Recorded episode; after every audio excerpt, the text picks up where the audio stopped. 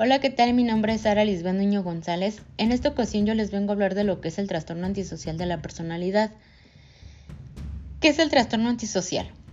Es una afección mental por la cual una persona tiene un patrón prolongado de manipulación, explotación o violación de los derechos de otros sin ningún remordimiento. Este comportamiento puede causar problemas en las relaciones o en el trabajo y a menudo es muy delictivo. Las personas con trastorno de personalidad antisocial persiguen lo que, lo que quieren, sin tener en cuenta las consecuencias para ellos mismos o para los demás, sin sentir algún remordimiento o culpabilidad. Muy bien, ¿cuáles son las principales características de la persona antisocial? Las personas con trastorno antisocial manifiestan una conducta gravemente irresponsable. Se trata de conductas dirigidas al incumplimiento de normas para la sociedad, son directrices del funcionamiento cotidiano. Sus pensamientos están dirigidos por la forma en que pueden conseguir sus objetivos inmediatos, de nuevo saltándose las normas que imperan en la sociedad. Es necesario si la persona no se dirige por pensamientos más a largo plazo. El principal objetivo de las personas afectada por un trastorno antisocial es evitar ser controlado por los demás. Se resisten a cooperar y esperan de los demás una inmediata sumisión, pues necesitan verse a sí mismos como fuertes e independientes en un mundo hostil. Muestran una conducta agresiva con facilidad. Se caracteriza por tener pocas habilidades interpersonales y escasas habilidades sociales, ya que actúan de forma inapropiada, pudiendo hacerlo de otra forma. Por ejemplo, roban el coche de su padre cuando podían habérselo pedido, sin embargo, otros tienen unas excepcionales habilidades sociales que usan para manipular y engañar a las demás personas. Las personas antisociales poseen una capacidad de mentalización, esta es fría. Se acercan a comprender las emociones de otra persona, mas no sienten al otro. Sus conductas no están dirigidas por emociones como la gratitud o la empatía. No sienten los derechos de los demás, los pueden reconocer y comprender, mas no sentirlos. No se pueden poner en la piel de la otra persona, no contemplan una visión del mundo que no sea la suya propia. Las creencias subyacentes de que siempre tienen la razón hace improbable que se cuestionen sus acciones y comportamientos oposicionistas. Son personas que discuten con facilidad, se resisten a cooperar en sociedad y provocan incluso peleas. La persona antisocial se ve a sí misma como inteligente, persistente, pero obligado por las circunstancias.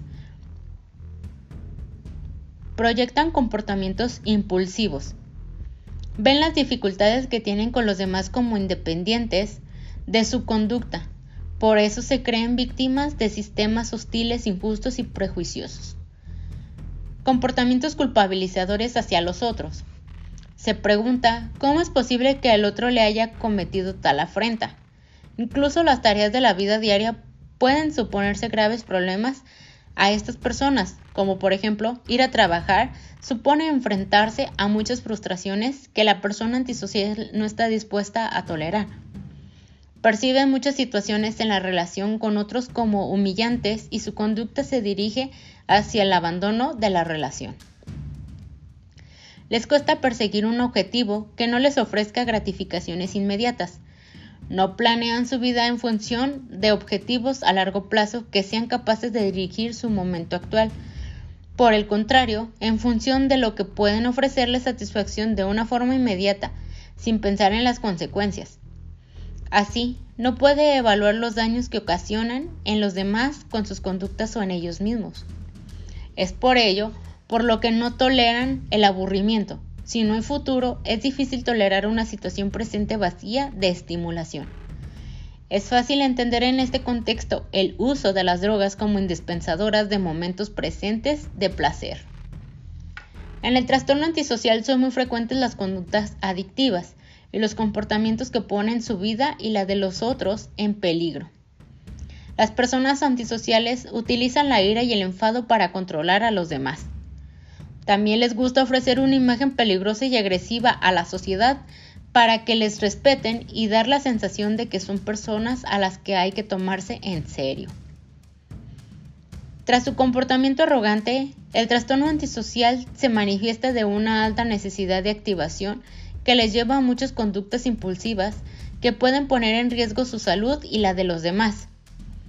Se sienten libres de hacer lo que quieren cuando ellos lo deseen, con una única limitación de las normas policiales o del miedo a la venganza y castigo que puede venir de sus adversarios. A veces estos controles tampoco son suficientes para enfrenar su conducta. Esto no quiere decir que todos los antisociales sean delincuentes, claro, aunque la probabilidad de delinquir sea mucho mayor en este tipo de personas que en las demás. Su deseo es liberarse de todas las limitaciones, incluyendo las relaciones personales como también las responsabilidades, las rutinas y las normas. Lo que la sociedad y los otros pueden denominar falta de responsabilidad para la persona antisocial es signo de libertad y autonomía. El trastorno antisocial supone una ausencia de remordimiento que justifican con su pasado donde nadie tuvo consideración de ellos y por tanto Ahora ellos no tienen por qué tenerla con los demás. Si sintiese culpa de esto, les habría de ser débiles y fácilmente controlados por los demás. Consideran que la otra persona está ahí para dañarles y explotarles, así que las personas antisociales no pueden confiar en nadie, pues la confianza dentro de nuestra sociedad es un signo de ingenuidad para el antisocial. Su flagrante incumplimiento a las normas sociales no se produce solamente ante evidentes delitos, sino también actúa en grandes empresas o instituciones donde se aprovechan de los otros accediendo a puestos de gran responsabilidad. ¿Cómo se relaciona una persona antisocial con la comisión de delitos? Pues bien, el trastorno antisocial se caracteriza por conductas dirigidas al incumplimiento de las normas, manipulación y violación de los derechos de los demás, es por esto que se vuelve un problema en la comisión de delitos. Una persona con este tipo de trastorno de personalidad no le importa la ley ni los derechos de sus alrededores con tal de conseguir sus propósitos.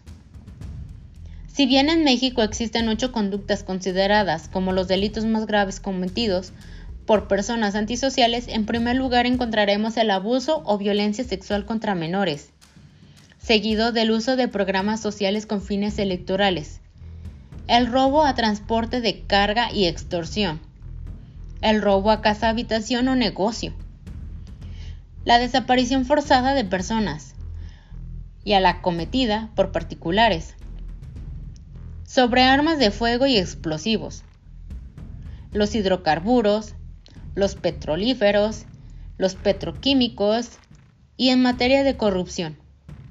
Cabe resaltar que solamente estamos mencionando los más comunes, pero una persona antisocial puede llegar a cometer estos y muchos más delitos. Espero les haya gustado. Gracias.